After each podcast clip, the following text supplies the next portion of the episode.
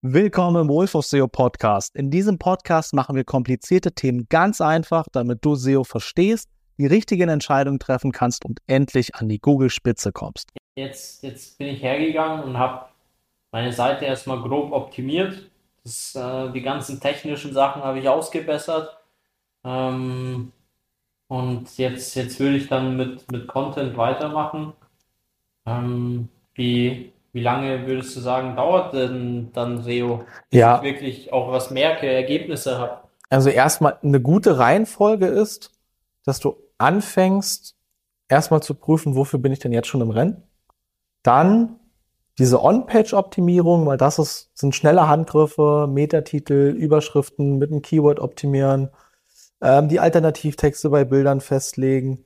Dann würde ich den Content erweitern und äh, da so erfahrungsgemäß mindestens 500 Wörter auf der Seite, bei einer Produktseite ja so 500, bei Kategorien oder großen Dienstleistungsseiten zu so wesentlichen Dienstleistungen eher so 1000. Und wenn du Blogbeiträge schreibst, gerne auch über 1500 bis sogar mehr als 2000. Mehr ist wirklich mehr.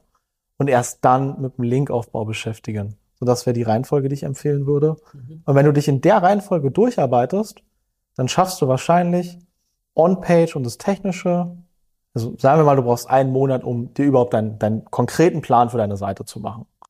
So dann machst du On-Page und das Technische. Das dauert vielleicht auch noch mal einen Monat, vielleicht auch nur zwei, drei Wochen, je nachdem, wie groß die Seite ist. Dann musst du alle relevanten Seiten betexten. Das kommt halt ganz drauf an, wie viele das sind. Das kann jetzt einen Monat dauern, das kann aber auch zwei, drei dauern.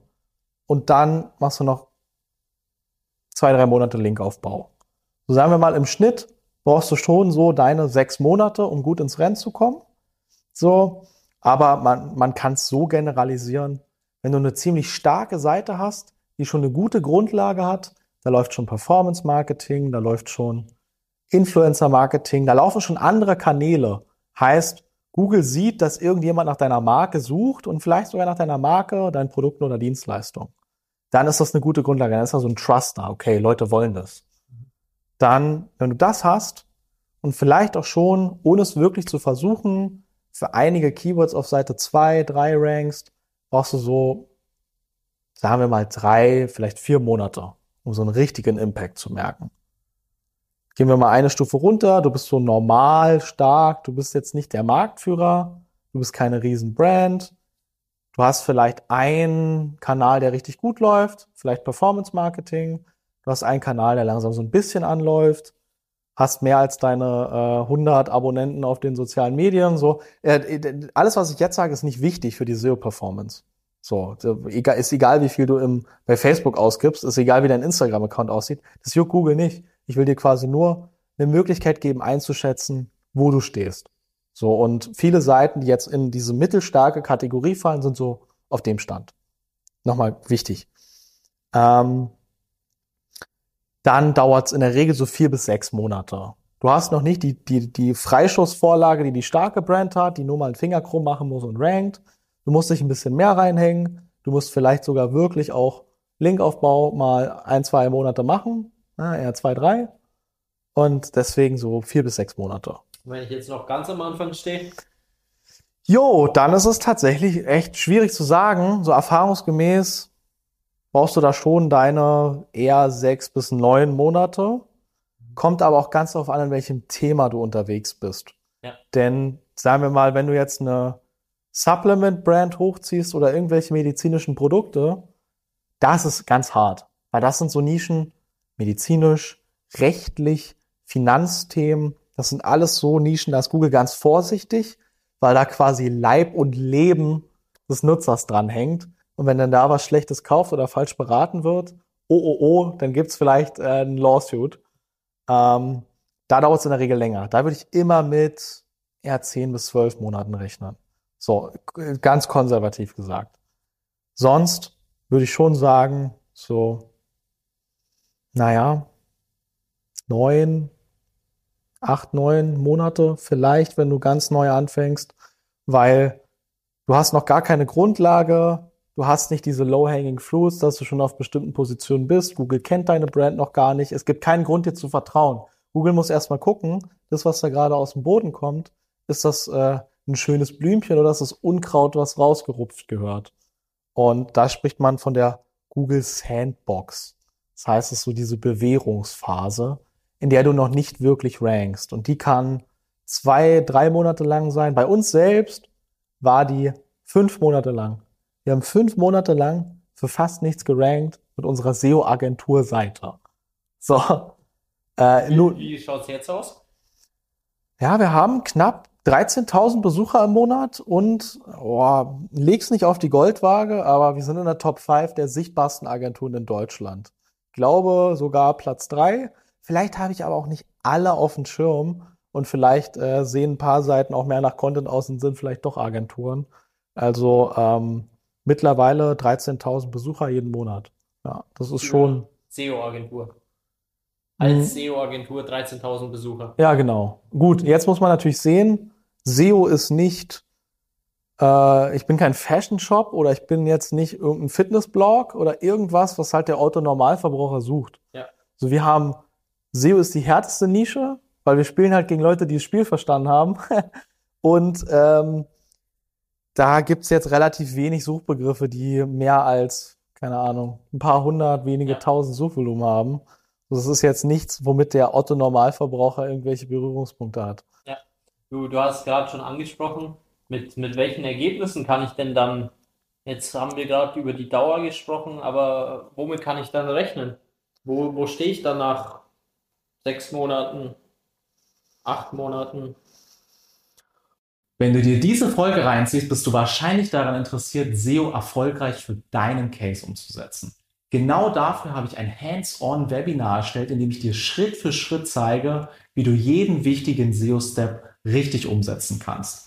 Geh auf die Website wolfofseo.de und unter dem Reiter Geschenke findest du dieses Webinar. Egal ob für Online-Shops oder Dienstleister, ich zeige dir ganz genau, wie du SEO richtig umsetzen kannst und das komplett kostenfrei.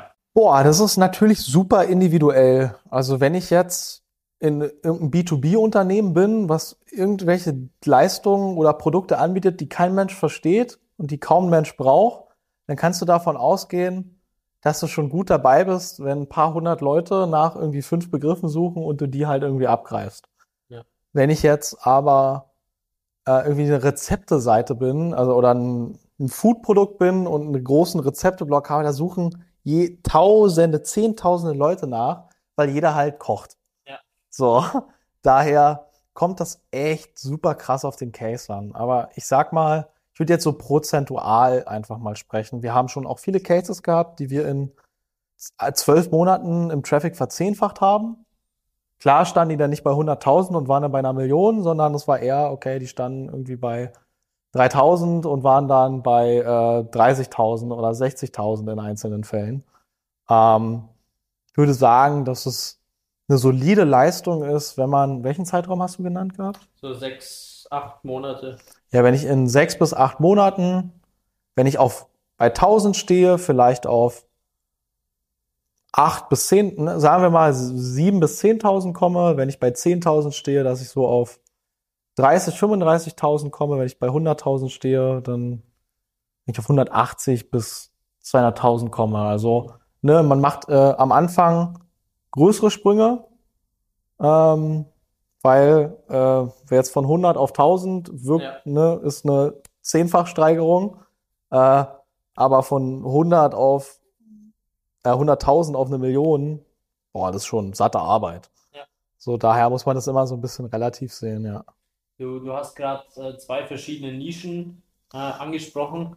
Äh, B2B, sehr, sehr nischig, sehr, sehr spezifisch. Ja und dann äh, eine sehr, sehr allgemeine Nische, ähm, Gesundheit. Ähm, wie wie schaut es da aus mit dem Ranken? Wenn ich äh, sehr, sehr, eine sehr, sehr spezialisierte Dienstleistung zum Beispiel anbiete, komme ich da schneller an die Spitze? Oft ja, weil sehr spezialisiert heißt oft, dass es relativ wenige Marktbegleiter gibt. So, es gibt viele Werbeagenturen, es gibt nicht so viele SEO-Agenturen. Es gibt viele Anwälte, aber vielleicht gibt es nicht so viele Straßenrechtsanwälte mit Spezialisierung auf LKWs. So, jetzt mal irgendwie als Beispiel. Daher ist es tendenziell leichter, für diese nischigen und äh, man nennt es dann Longtail-Begriffe, also Begriffe, die aus mehreren Worten bestehen. Da halt jedes Wort mehr eine Eingrenzung ist. Beispiel T-Shirt, super allgemein. Weißes T-Shirt mit blauen Streifen, super speziell, Größe L, ultra speziell.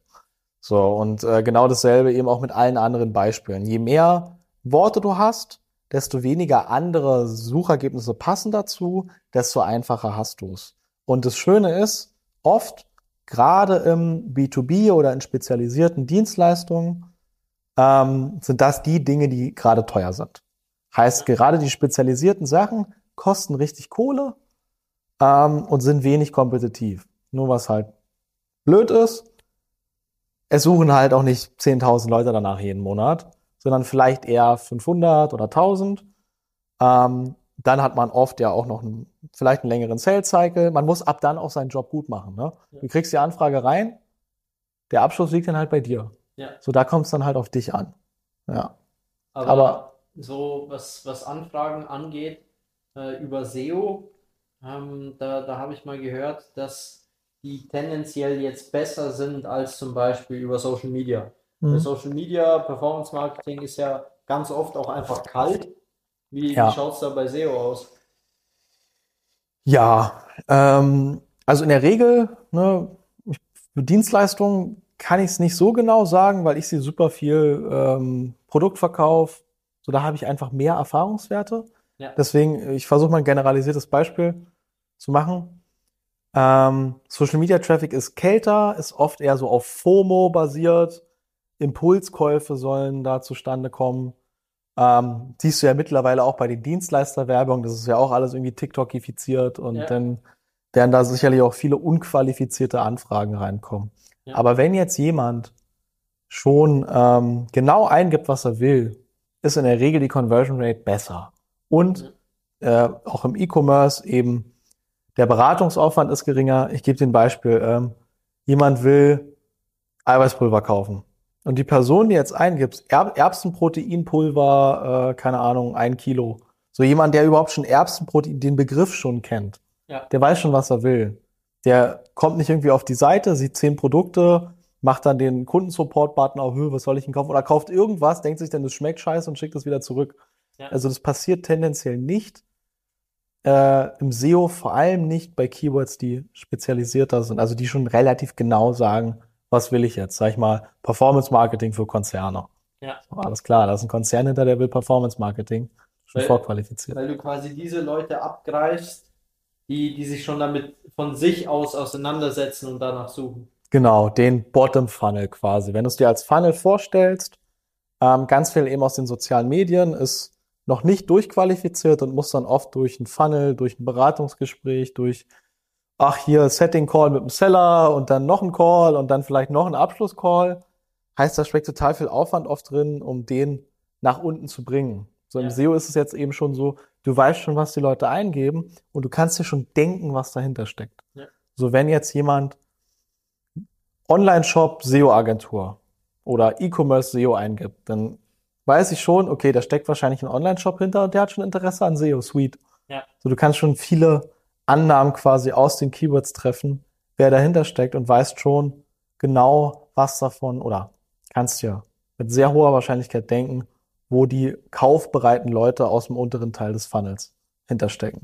Danke dir fürs Zuhören. Diese Episode ist vorbei. Entweder sehen wir uns in der nächsten oder wenn dich das Thema SEO noch tiefer interessiert, ich dich wirklich Schritt für Schritt mitnehmen soll, dann schau auf meinem YouTube-Kanal vorbei. Nils Stuck, Wolf of SEO. Bis zum nächsten Mal.